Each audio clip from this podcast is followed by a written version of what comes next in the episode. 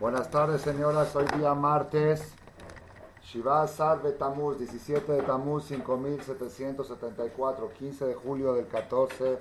Estamos dando esta conferencia en ayunas, una, una hora antes de que saquemos el Sefer Minha con el Sefer Torah del Tanit de Shiva Sar Betamuz.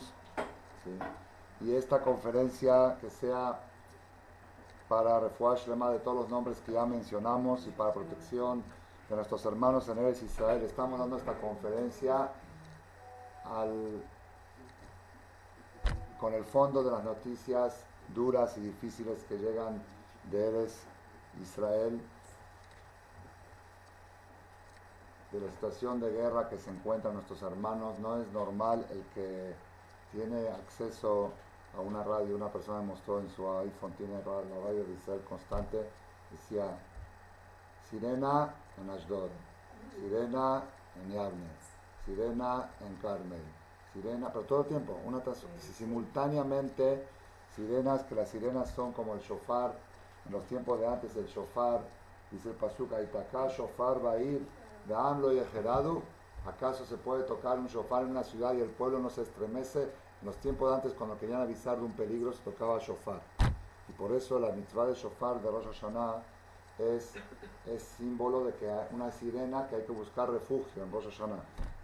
Pero ahora es al revés, la sirena nos hace recordar lo que tenemos que sentir cada vez que oye el shofar en Rosh Hashanah.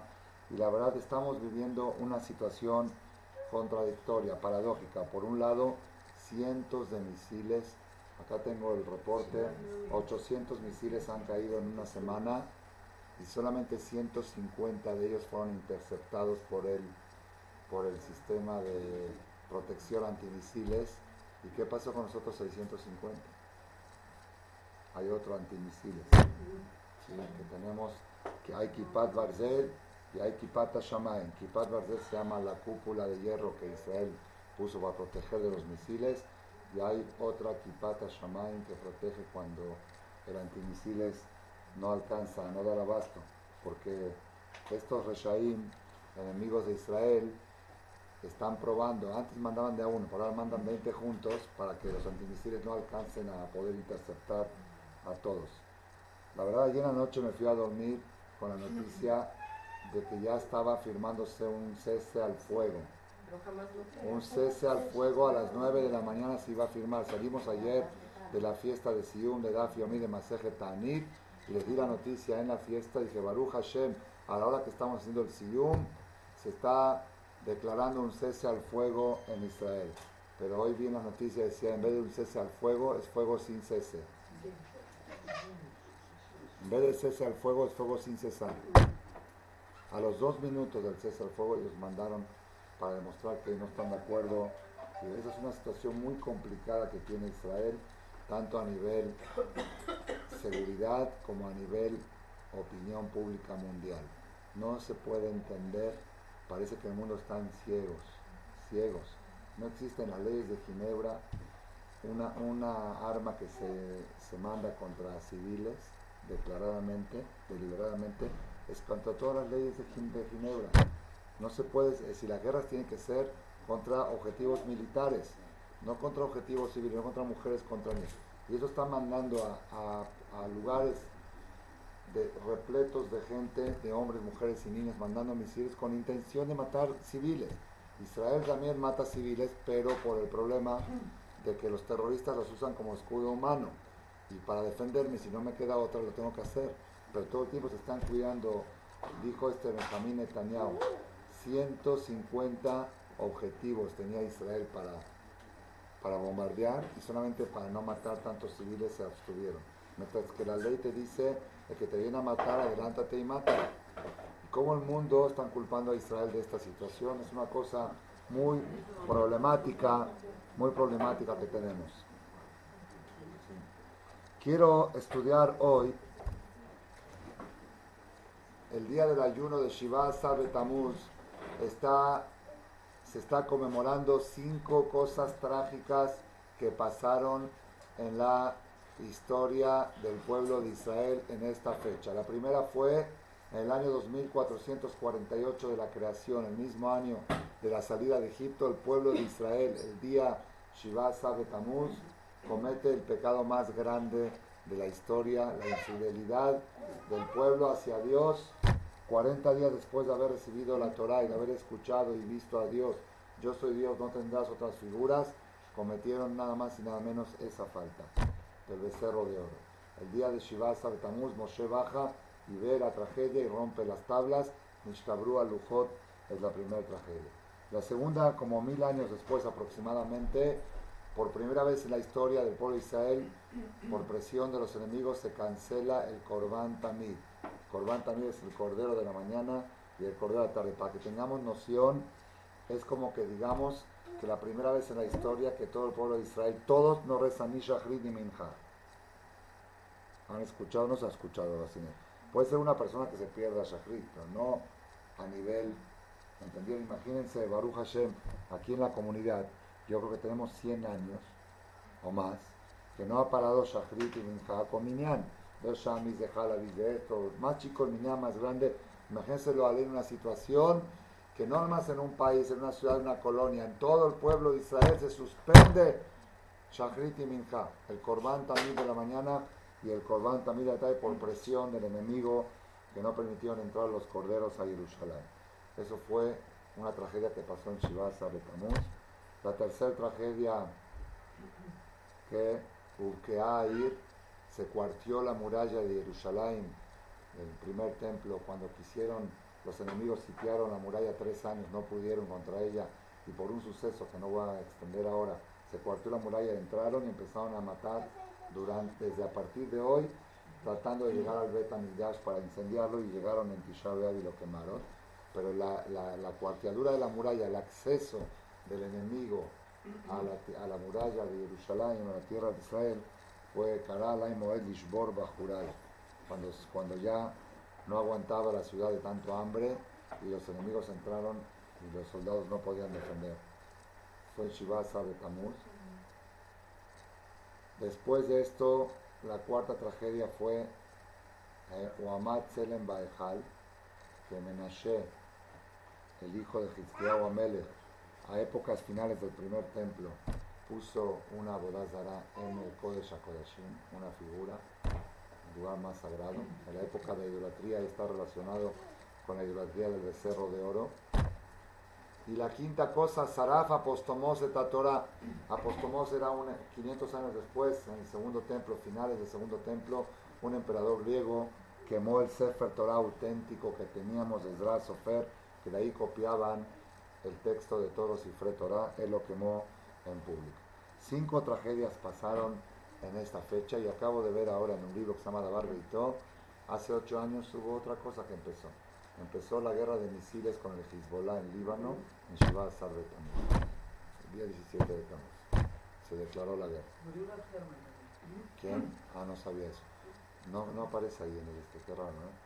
Porque ahí aparecen todas las fechas importantes. No sé si es por eso o no por eso. Cuando yo me enteré que hoy en la mañana habían declarado el cese al fuego y todo el mundo estaba en contra de Benjamín Netanyahu porque hizo el cese al fuego y no siguió para acabar con ellos. Yo pensé dentro de mí, o es, o es algo que sabe Benjamín Netanyahu que estas tres semanas no son buenas para enfrentar a enemigos, o Hashem hizo, Hashem hizo que no, que no siga el conflicto en estas tres semanas.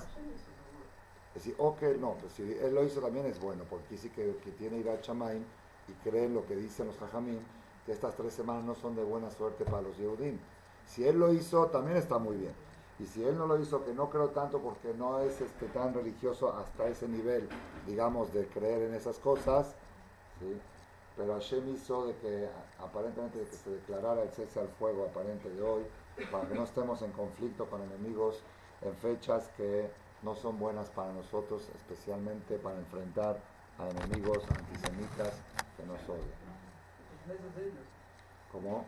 Son los meses de Sí, de Sab. Tamuz y Av son meses de Sab. Así dice el Benishai.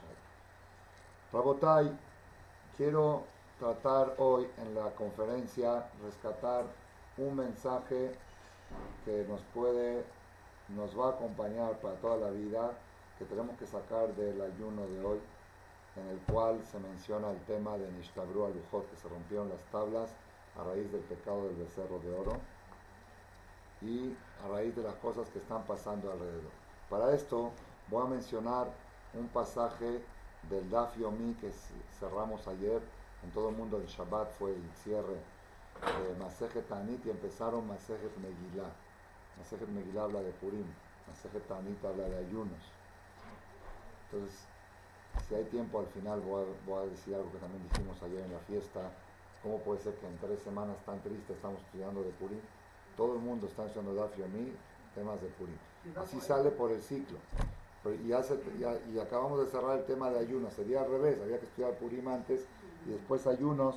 Si al final da tiempo, voy a dar esa explicación. La Gemara de Maseje Tanit habla básicamente no de los ayunos obligatorios, como este el de hoy, sino habla de los ayunos que se hacían cuando había situaciones difíciles en el pueblo de Israel. La situación más clásica de ayunos es por falta de lluvias. Cuando hay problema de falta de lluvias en Eres Israel, en Eres Israel cuando hay problema de falta de lluvias, es, es hambre, porque ahí depende mucho, o dependían en aquellos tiempos, de la lluvia para el cultivo del trigo, la cebada. Entonces, si llegó cierta fecha y no llovió, declaraban ayuno Tanit ayuno comunitario. Primero eran tres ayunos, lunes, jueves y lunes, ayuno de mañana a noche, como el de hoy. Todo el pueblo tenía que ayunar obligatorio para pedir a Shem que mande lluvia. Si con todo y todo no llovió, se declaraban otros tres ayunos, también lunes, jueves y lunes, de 24 horas, tipo Tisha había que empezar el ayuno en la tarde, y en esos ayunos tenían también prohibido bañarse, todo lo que se prohíbe en Tisha bañarse, untarse, usar zapatos de piel, relación íntima, decía para recrudecer. Si después de esos seis ayunos no llovió, se decretaban otros siete ayunos, lunes, jueves, lunes, jueves, lunes, jueves, siete ayunos más de 24 horas con las cinco prohibiciones de Tisha que además agregaban tefilá de Neilá como tipo Kippur. Hacían selijot, hacían cosas muy impresionantes sacaban la teba a la calle, hacían el rezo, por decirlo así, en el zócalo, para llamar más la atención y para conmover más a la gente de la situación. Y si después de 13 ayunos no llovió, ya no seguían ayunando porque al parecer se agotaron los recursos. Hay dos explicaciones en el mar.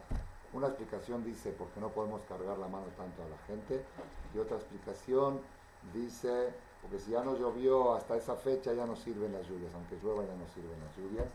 ¿sí? Yo dije otra explicación que el número 13 es simbólico de las 13 midot de Boreola. Un ayuno por cada midot, el Rahum Bejanú. Después de eso ya, ya se hizo lo máximo para que Hashem responda. La Gemara dice en Masejet Tanit que no solamente por lluvia se ayunaba, sino cualquier desgracia. Por ejemplo, si hay una epidemia como fue aquí en la influenza, ¿sí? pero la Gemara trae pautas que tienen que morir cierta cantidad de gente en cierto tiempo, gente joven, entonces ya se decreta ayuno obligatorio para frenar la epidemia. O si va a eh, langostas o granizadas o huracanes, la que traer una lista de cosas.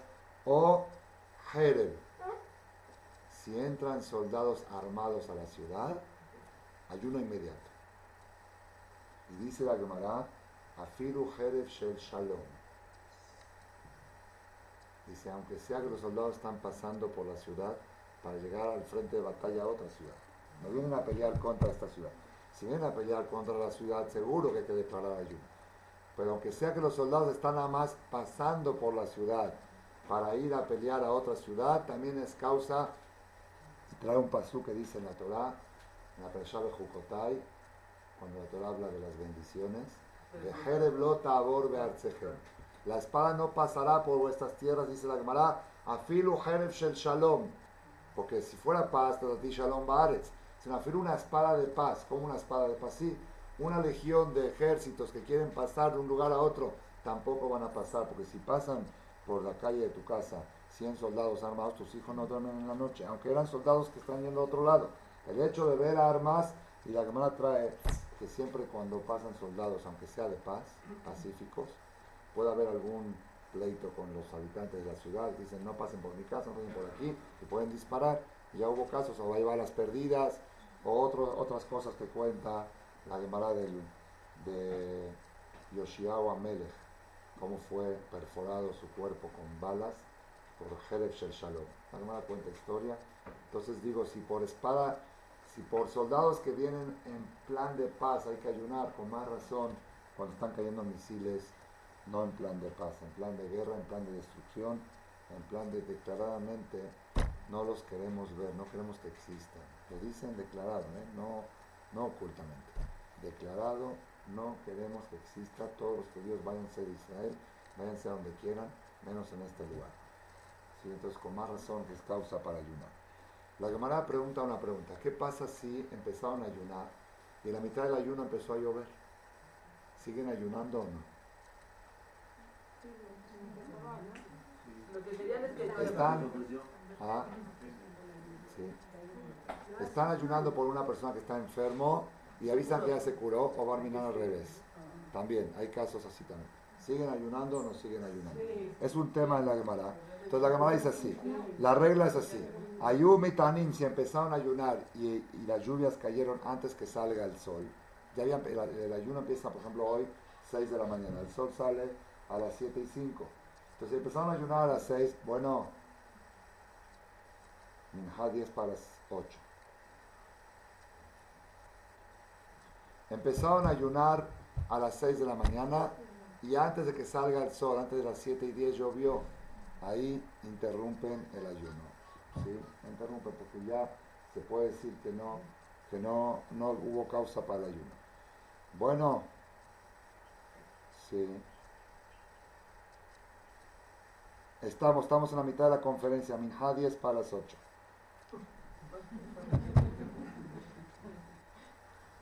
Sí. Este. Así es la alhaja, pero si ya empezó el ayuno y salió el sol en ayunas, 17 y 10, todavía no había llovido, pues tienen que completar el ayuno todo el día. Hay, hay quien discute que dice hasta Hatzot, que si llovió antes de Hatzot ya paran el ayuno. Shemuel Akatán, cuenta la Gemara un maase. Shemuel Akatán, así se llamaba un jajam, no voy a entrar en detalles por qué le llamaban así, Shemuel el pequeño. ponía guante?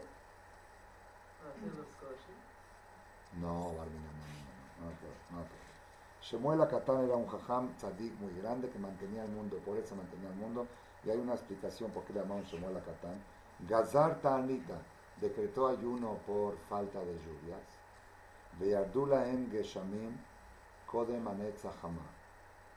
Y llovió antes de la salida del sol. Antes de las, empezaron a ayunar 5.55, por ejemplo, como hoy. Y antes de las 7 y 10 llovió. Entonces, ¿cuál es la alhaja ahí? Que ya no siguen el ayuno.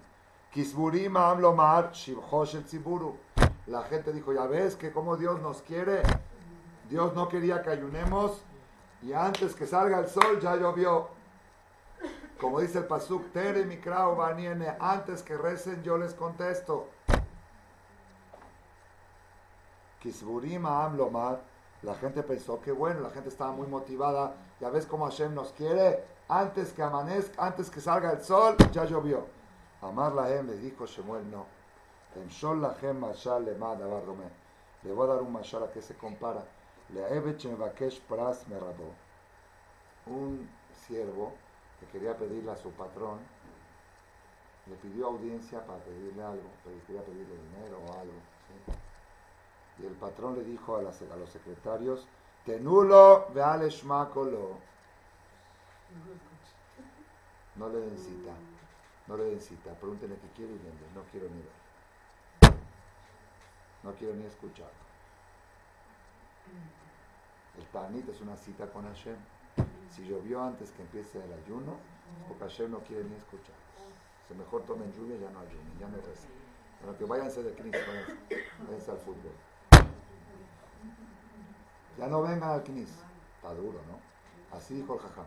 No vayan a creerse que porque llovió antes que empiece el ayuno es que Hashem está contento con ustedes, sino probablemente Hashem no los quiere ni escuchar.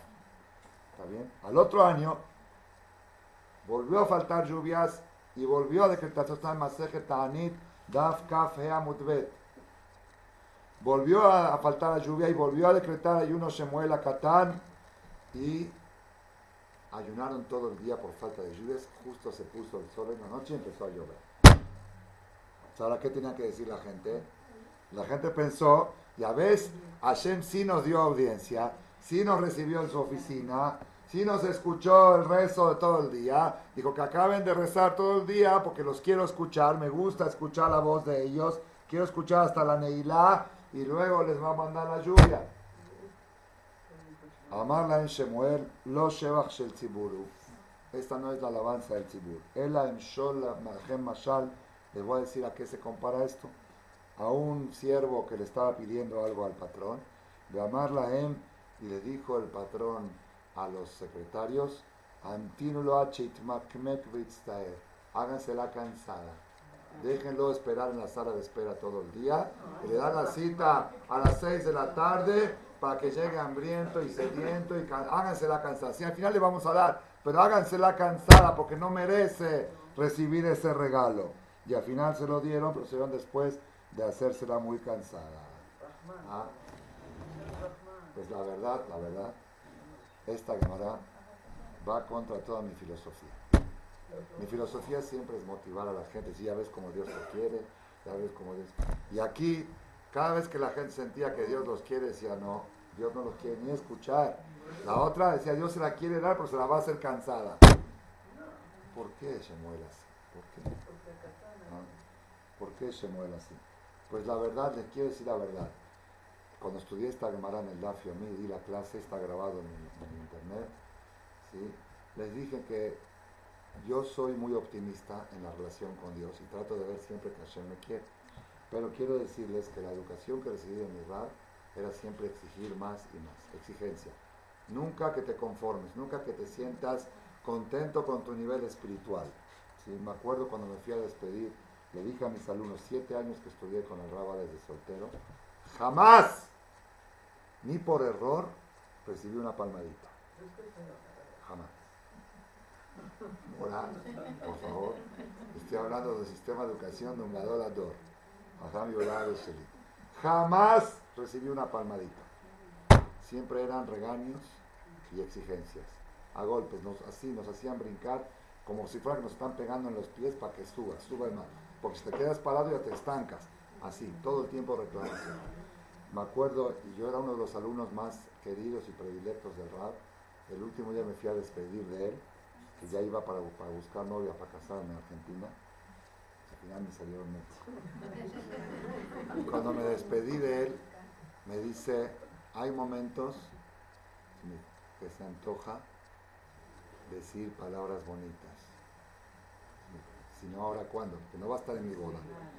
En la boda es cuando se habla del novio. Entonces, dice, hay momentos que se antoja decir palabras bonitas. Pero Shaul, deja eso también para el ganere.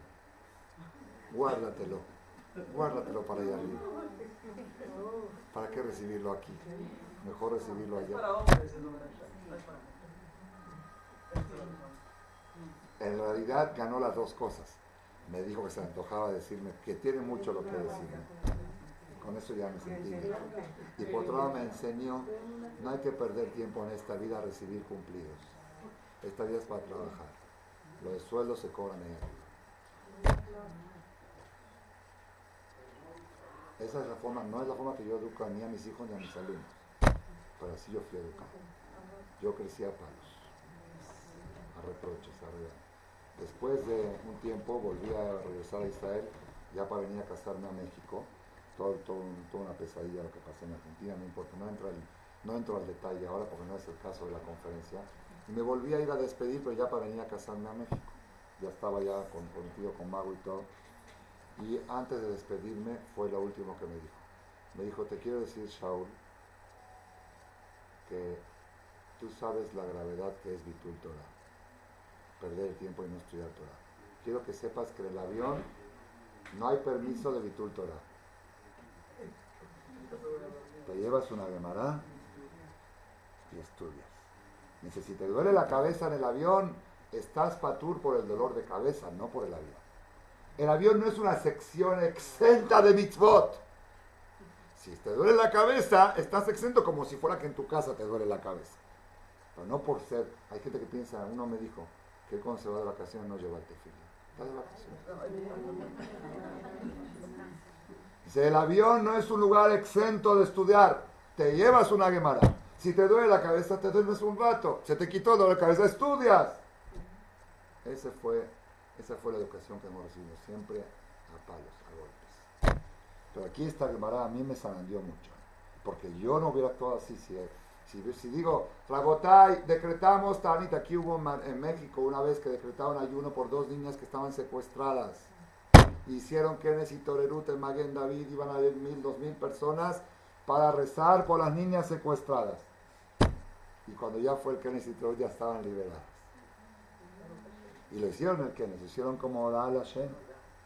Pues la verdad, yo como reaccioné, como todo reaccioné, ya ves cómo Hashem nos quiere nada más con el hecho de convocar a la gente, ya nos hizo el milagro.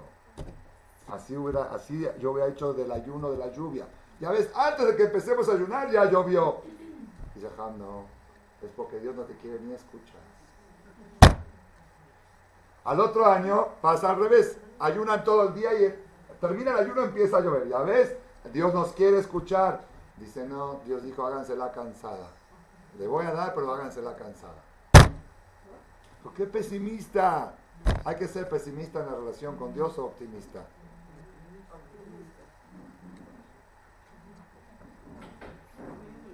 Pues optimista fue lo que hizo Bilam cuando le dijo a Israel, cuando Bilam fue a maldecir a Israel, Matobo aleja Jacob, Mishkenoteja Israel, qué bonitas carpas tienen Jacob. ¿Qué se emocionó Bilam de las carpas de Jacob? ¿Qué se emocionó? Sí, que una puerta no daba a la otra. Para cuidar de no ver la intimidad uno del otro. Qué recato es, qué recatado es Jacob. Así mató aleja Jacob, Mishkeroteja Israel. Qué increíble el pueblo de Israel. Lo ishkaba, Dios Halteref. No se van a acostar sin decir el Keriat Shema a la mitad. Y cuando se levantan en la mañana, en vez de encender su canal favorito, las noticias, Modeani, Lefaneja, Melechai, Bekayam, Bilam, no paró de alabar al pueblo de Israel de cómo se van a dormir y cómo se levantan y cómo se conducen con recato. Mi maná, Far Jacob. ¿Quién puede contar el polvo de Jacob?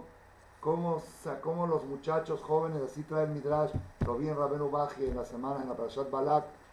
¿Quién puede entender cómo los muchachos jóvenes de Israel, solteros, se aguantan de no tocar a una mujer hasta el día de su boda y después que la tocan, se separan de ella por 15 días, como contamos la semana pasada?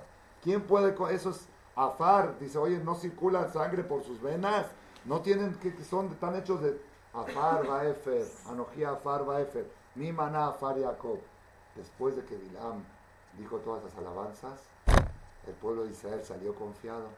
Dijeron, ya ves, qué pueblo somos, vamos a ir al, al estadio, al mundial a ver la final. Vamos a ir ahí a las ventas del, del tianguis que están vendiendo las, las viejitas de Midian, estaban vendiendo afuera, pero las jovencitas estaban escondidas atrás como ponen en la televisión subliminal, afuera antes, ahora ya ponen afuera la, jovencita también.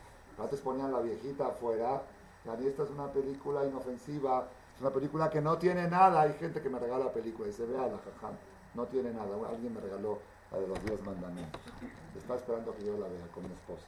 Dice, no tiene nada, nada. Lo único que tiene a la hora del becerro de oro, el Shivasa Betamuz, cuando baja Moshe y ve lo que están haciendo, ahí sí se ven escenas feas. Shivasa de No la vi la película todavía. Quizá algún día la vea. Pero esa era la edad de Bilam, de poner la viejita afuera porque el pueblo... Pero dicen ahí, en Midrash dice, claramente el Midrash no es, es hace dos mil años, Roja Kodesh. ¿Sabes por qué cayeron con las mujeres de Moab? Que fue la peor tragedia de todas porque murieron una cantidad inmensa de judíos ¿Cuántos? ¿Cuántos murieron? Es lo que dice la Torah, pero ¿qué dice Rashi ahí? 180 mil eran ¿Sí? ¿Saben cuál fue el problema? que después que Bilán le dijo, Matobu, Aleja, Jacob, Ashrechem, Israel, dichosos ustedes, Israel, los judíos salieron así, hasta, los goínos dicen que somos muy especiales los judíos. Hasta este brujo nos está alabando. Vamos a divertirnos, vamos a pasear. Ahí cayeron. Por eso siempre cuando el Yehudí tiene una situación para motivarse de que Dios lo quiere, de que somos muy buenos, cuidadito. Cuidadito, ahí es cuando más peligro corres. Cuando te sientes demasiado bien, cuando te sientes demasiado seguro. Una persona me dijo, 38 años le fue fiel a su mujer. Y a los 58 años cayó con una mujer casada paisana. Dice, pero nunca le fallé, nunca, nunca toqué. ¿Sabes? Por le dije, ¿sabes cuándo fallaste? Cuando bajaste la guardia.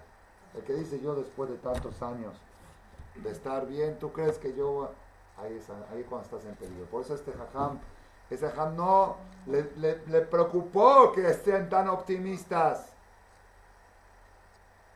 Rabotay, voy a leer un WhatsApp que llegó hoy en el grupo de los primos males. Día tranquilo y silencioso con suerte a todos nuestros hermanos de Israel le deseamos. Un resumen de algunos de los milagros que Dios nos hizo sonreír. ¿Están escuchando? Noticias de Egipto.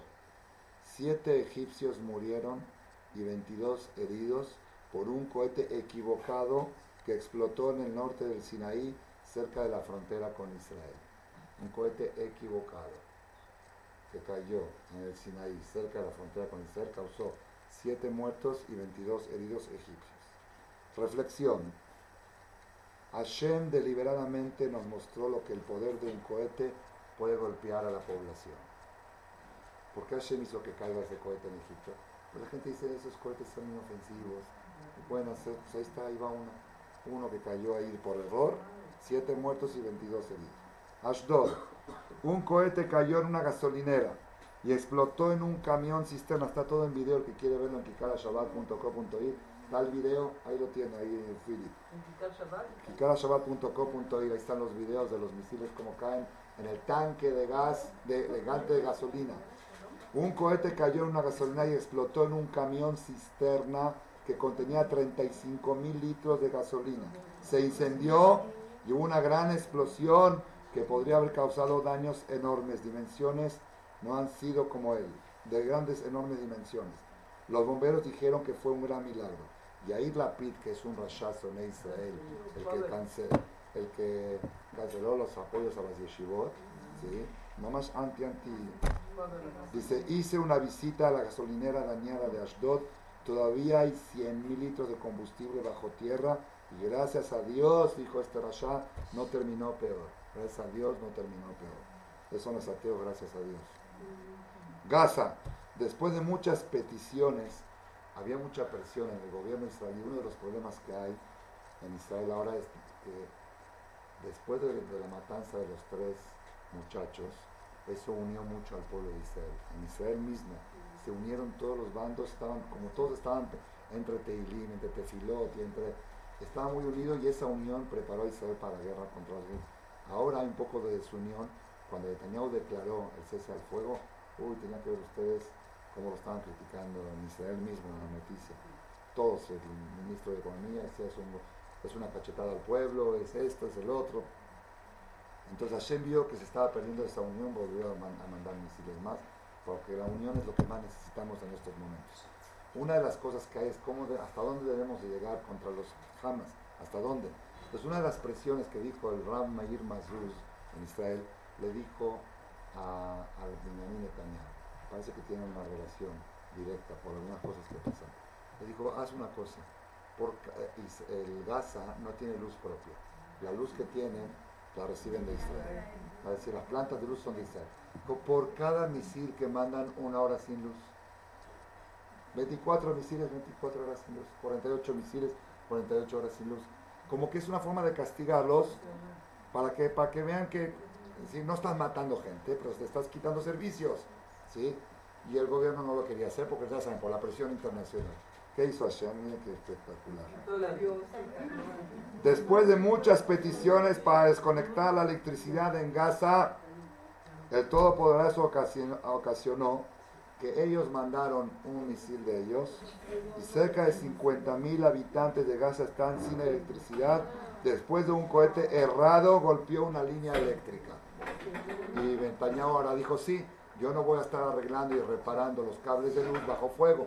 Se para los cohetes y arreglo la luz. Pues no paras, no tiene. Entonces lo que querían hacerlo políticamente, Hashem dijo, déjeme, yo me encargo, yo lo hago así, no tienen presión. Sheva un cohete cayó en un campo de fútbol justo después de que un gran grupo de muchachos estaban jugando ahí. En Beersheba estaban jugando fútbol, muchachos Yehudim. Y otro, en otro cohete cayó justo al lado de, un contenedor de gas y no explotó. Yo vi la imagen, está ahí el cohete caído y el tanque de gas no era un cohete, era un retazo de un antimisil, un pedazo que cayó a medio metro de un tanque de gas, de un edificio. Rishon Lezion, misil cayó cerca de 30 centímetros de un grupo de seis tanques de gas y no explotó. Región Eshkol, un cohete golpeó y abrió un agujero en el medio de la casa, en la cocina un par de segundos antes, un par, estaban los habitantes allí. Shara Negev, en el sur de Israel, un grupo de muchachas solo fueron a tomar un poco de aire y el misil aterrizó en su habitación. Establecimiento cerca de Jerusalén. Cayó un misil en el balcón de la casa y explotó. Solo el balcón se perdió, no pasó nada. Jolón, misil falló por dos segundos a un niño. Mamá, su milagro. Nesiona, cayó en medio de una carretera muy transitada, no hubo heridos. Tel Aviv, un gran cohete cayó en una gasolinera muy cerca de la bomba de gas. Ashkelon, fábrica abandonada, cayó un misil, fábrica abandonada. Una vez más, Ashdod, centro comercial, vacío. Netivot, un misil cayó en el patio del Kinder, vacío en el momento. Beersheba, espacios abiertos, espacios abiertos, espacios abiertos. ¿Cuántos espacios abiertos tienen centros de población densos en el país? Espacio Shetach Patuach, Shetach Patuach. Cayó un espacio abierto. ¿Cuántos espacios abiertos hay en una población? Israel es una población muy densa aparte de unos pocos heridos, afortunadamente, después de casi dos semanas de lanzamiento de más de 800 cohetes, el antimisiles interceptó 150. ¿Qué pasó con los otros 650? Alguien que me encuentre un lugar en cualquier parte del mundo donde se enviaron más de 100 misiles en una noche en una ciudad con población densa y no hubo víctimas. Tenemos que dar a Shen gracias por los milagros todos los días. No debemos acostumbrarnos estamos protegidos, que nos elegiste de todas las naciones. Y Paul Mitzideja Elef, Urbabami Mineja, Eleja Dice el en el Salmo.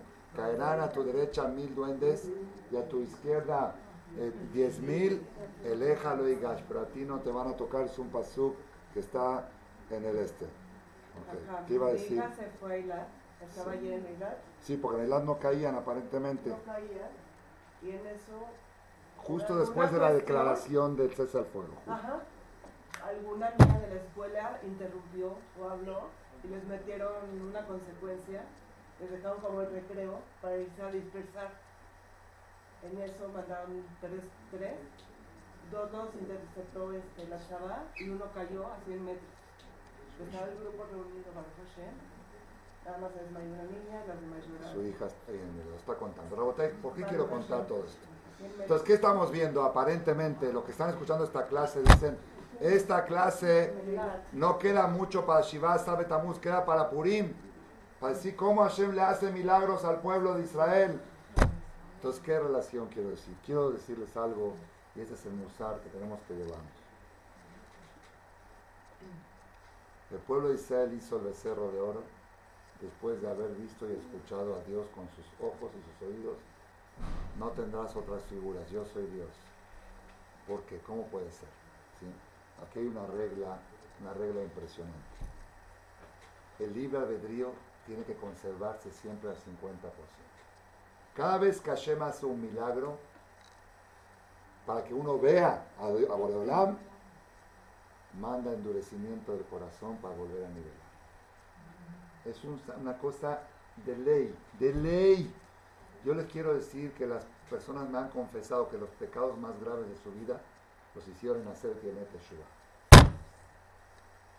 en los 10 días de Teshuvah hicieron los peores pecados de su vida. ¿Cómo puede ser que empiecen a nacer? ¿Cómo puede ser? Si son días de Teshuvah, porque justamente esos días está tan clara la presencia de Hashem en los corazones de la persona que tiene que haber algo para nivelar, porque si no, no hay libre albedrío. Siempre. Cuando fue la guerra de los seis días, cierra ahí para que no moleste el ruido de la puerta. La puerta, cierra la puerta. Cuando fue la guerra de los seis días, el Rab Yehezkel Levinstein dijo que después de la guerra de los seis días ya no se necesita Yetziat Mitzrayim. Él, para reforzar su emuná, no necesita, porque eran 100 millones de árabes contra un millón de judíos. Ahora tenemos una ventaja, una de las ventajas, que el Hezbollah no participa, Siria está en sus problemas, el Líbano está en sus problemas, Irán está en sus problemas. Si lo aleno las cosas serían no quiero ni pensar, pero así fue la guerra de los seis días, la de los cuatro puntos. Jordania, Siria, Egipto, todo, todo el mundo árabe diciendo, había un millón de Yudim, en Israel y 100 millones de árabes, y decía este Nasser, todos los judíos al mar, desde la sala de parto hasta el asilo de ancianos. No va, todos al mar. Y lo aleno era algo había discusión, yo lo vi, en, lo escuché de Rabades dos, tres veces, pero lo vi en internet también. Discusión entre los líderes políticos de Israel. Moshe Dayan, que era el, ministro de Defensa, Golda Meir y Ben Gurion. Si es que llegamos a ganar la guerra, ¿cuántas pérdidas vamos a tener? Es que la idea era, yo estuve viendo noticias de la guerra de los días, historia, ellos decían vamos a bombardear todo, Tel Aviv, Haifa, todo era, era matar gente, era, era la idea de ellos. Si llegamos a liberarla y salir adelante, unos decían que van a haber 80 mil muertos nuestros, otros decían 100 mil, otros 120. Si ganamos, si perdemos, Jorban, Beta, Migdash, Ashlishi, así dijeron. No hay. Pero si ganamos, 80, 100 o 120. ¿Cuántos murieron al final? 600. Que también es triste, pero no, no es proporcional. Los soldados más ateos cuentan que iban en el frente de batalla tres Yehudim contra tres mil enemigos, o cuatro y contra tres mil enemigos, y venían enfrente y de repente veían la imagen de tres ancianos con taleta en la cabeza y decían, somos Abraham, Isaac y Jacob, vamos a pelear por ustedes. Llegaron al cótel, cuando liberaron el cótel, hay fotos, los más ateos de Kibbutz lloraban, decían, ¿qué lloras si tú no crees en todo esto? Era imposible no llorar, era algo... es más, el movimiento de Teshuvah en Israel empezó a partir de esa guerra porque se vio, se vio a Dios, se vio. A la semana, dijo el Rabades, él estuvo en Israel a la semana, en todos los puestos de periódicos había revistas que decían grandes, Zelo Ayanes, Zetzahal. Esto no fue un milagro, este es nuestro ejército. Pero esa revista tenía que salir, ¿por qué? Porque si no, ya se perdió el libre albedrío de ver tan claro la mano de Dios ya no hay, ese es el de Tlibó, cuando Hashem endurece el corazón del faraón después de hacerle milagros para volver a nivelar el libre albedrío. Quiero que sepamos, tenemos que saberlo, siempre que a alguien le pasa un milagro, ya sea a nivel personal o a nivel comunitario, va a suceder algo para endurecer tu corazón y que quede otra vez en el medio. No confíes en el milagro. Es lo que el Jajam dijo acá. Es lo que pasó con Anojía Hashem lo queja. En Matán Torah, no hay duda, acá estoy Dios, no tendrás figuras. 40 días becerro de oro. ¿Por qué? Para enseñarte esto. No digas, si yo pudiera ver a Dios, seguro fuera religioso. Si tú vieras a Dios, Hashem pondría cosas para que te endurezcan el corazón. Una persona le preguntó a un jajam, a Ram Baruch Ezrahi, ¿por qué en los tiempos de antes los jajamín podían hacer milagros y hoy en día no hacen? ¿Por qué había jajamín que podían traer duendes y hoy? Le dijo el jajam, yo te traigo un duende ahora aquí aquí. Tú haces Teshuvah, tú haces Teshuvah, le dijo sí, dijo por eso no lo puedo traer. Así le dijo. Porque tiene que haber libre albedrío, tiene que estar nivelada la lucha. Por eso este jajam, cuando vio que decretaron ayuno y antes que amanezca empezó a llover, entonces la gente dijo, ahí está Dios, ahí está Dios. Dijo, ahí está Dios que no los quiere ni escuchar. Como diciendo, no confíen en este milagro, porque si te vas confiado, va a pasar lo de Bilam, que se fueron muy confiados de Mato, Aleja Jacob y cayeron con las mujeres. Al otro año rezaron todo el día y Hashem les contestó, ya ves cómo Dios contesta nuestros rezos. No, no confíes, Dios te la hizo cansada porque no mereces. Porque la persona siempre tiene que autoexigirse de sí mismo y no confiar. Dios me quiere, Dios me abraza. Igual pasa después de estos milagros. Después de estos milagros hay dos formas de reaccionar. Una forma de decir, ya ves como Diosito no quiere, no se preocupen, no va a pasar nada, vete al mundial. Vete. Así dije yo. Estaba, estaba la situación tan difícil en Israel y se estaba viendo los milagros de este mensaje y para distraer a Hashem mandó la final el domingo. ¿Cómo puede estar un yudí viendo a los alemanes o a los argentinos celebrando mientras tus hermanos están escondidos en refugios? Eso es para nivelar el libre albedrío. Porque se estaba viendo la mano de Hashem. Se está viendo que Dios es grande y que tus hermanos están sufriendo y tienes que estar leyendo Teilim. Yo hablé a la hora del partido, le escribí a una persona, no es Abrej, un balabait. Le escribí para pedirle un favor, me dice, perdón, Jajam, no le pude contestar a llamada porque estaba leyendo Teilim, no para que gane Argentina o Alemania, para protección de nuestros hermanos. Pero, ¿qué digo yo? Vemos como siempre Hashem siempre va a mandar algo. Cuando veas un milagro, te van a mandar algo para endurecer el corazón. Y hay que saber, el milagro es bueno para el que lo sabe aprovechar. Matán Torah fue bueno para el que no hizo el becerro de oro. Para el que lo hizo hubiera sido mejor que no haya Matán Torah. Igual pasa con estos milagros que pasaron en Israel. Son buenos para las personas que se quieren superar. Siempre tenemos que buscar el punto de superación a raíz de... Cuando pasan estos milagros, saben que tenemos que pensar, quién sabe cuánto nos están descontando de nuestra cuenta. Los milagros cuestan, no son gratis. Los milagros comprometen. Si Hashem te está haciendo este milagro, ¿qué vas a hacer tú para mejorar? ¿Vas a seguir igual? Es lo que tenemos que nosotros analizar cuando pasan estas cosas. Que Hashem Baraj y convierta todos estos ayunos de sazón, simja. Amén.